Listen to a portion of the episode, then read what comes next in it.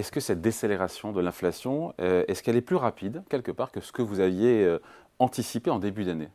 Elle est un petit peu plus rapide, un petit peu plus, notamment parce que la transmission de la politique monétaire est un petit peu plus rapide.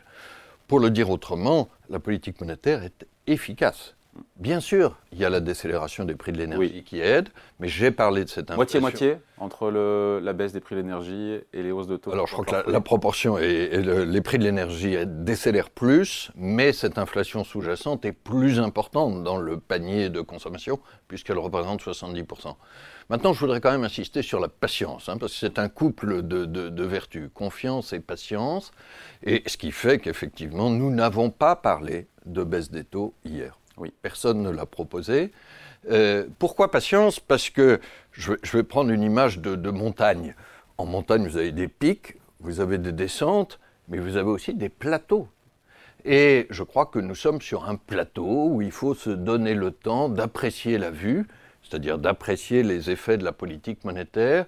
J'ajoute un élément sur la patience qui est peut-être plus technique, c'est que dans les prochains mois, il y aura pour des raisons d'effet de base, il y aura une remontée temporaire de, de, l'inflation.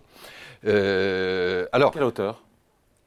Oh, ça va dépendre des pays et puis on verra, mais de l'ordre de, quelques dixièmes de points. Mais ça ne veut pas dire que ça casse cette tendance de fond à, la désinflation. Euh, maintenant, je voudrais préciser un peu cette patience. Euh, c'est pas une patience indéterminée, consiste simplement euh, euh, à ne, pas avoir d'horizon de temps. C'est pas à l'inverse une patience bornée qui dirait j'attends une date fixe.